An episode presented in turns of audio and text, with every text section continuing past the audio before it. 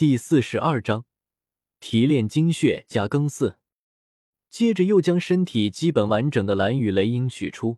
蓝色的巨鹰，哪怕已经死去，身体表面依旧浮动着淡蓝色的光泽，尖利的利爪，锋利的喙和闪烁着金属光泽的羽毛。普通人看到连逃命的机会都不会有，但现在不过是一具尸体而已。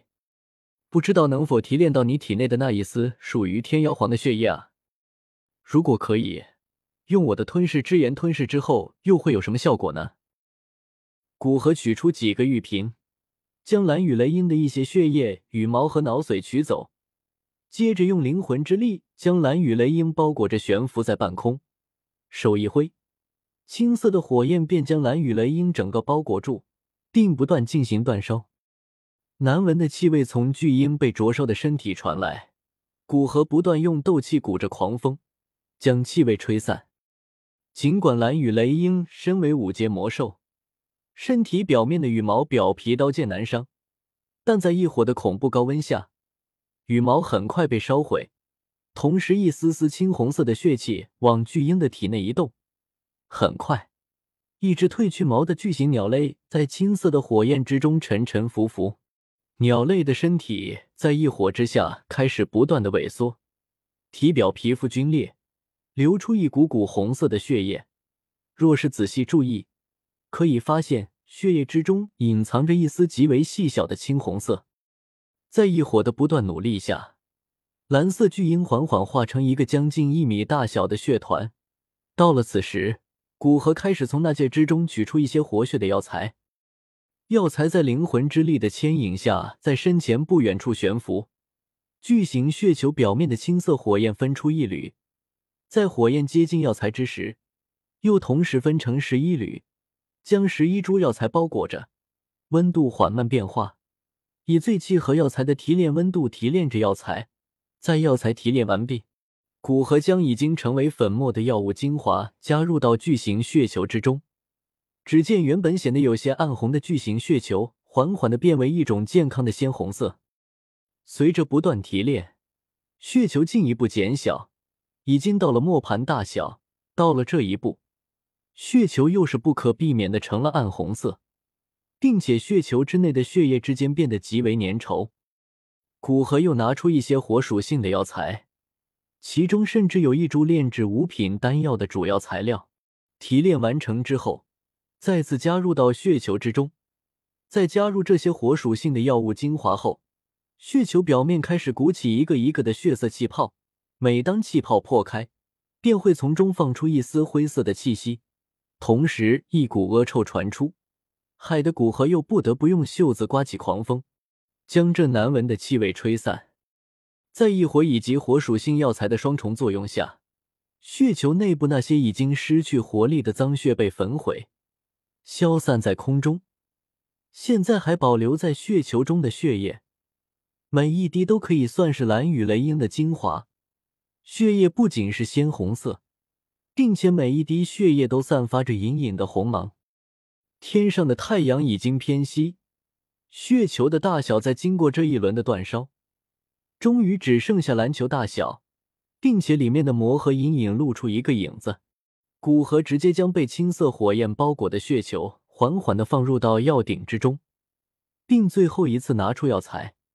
这一次拿出的药材的能量波动都比前两次强了不止一个级别，特别是其中一只完整的血身，虽然只是巴掌大小，但整个血身便像血钻一般，没有一丝瑕疵。从锦盒拿出之时，一股浓郁的药香传出，只是呼吸一口。胸膛便微微发热，周身的气血似乎都极为细微的强大了稍许。古河将这些珍贵的药材依次放入到药鼎之中，在一火的提炼下，提炼出药物精华。这一次，他没有直接将药物精华加入血球，而是将提炼的药物精华融合，形成一团血色的药液。这团药液若是作用于人体，可以激发人体潜能。在短时间内打出远超巅峰的攻击，加入到血球之中，是为了更彻底的激发蕴含在血球的天妖皇的血液，最终获得那些血液。咔嚓，咔嚓，血球中的魔核终于经受不住如此长时间的煅烧，破碎开来。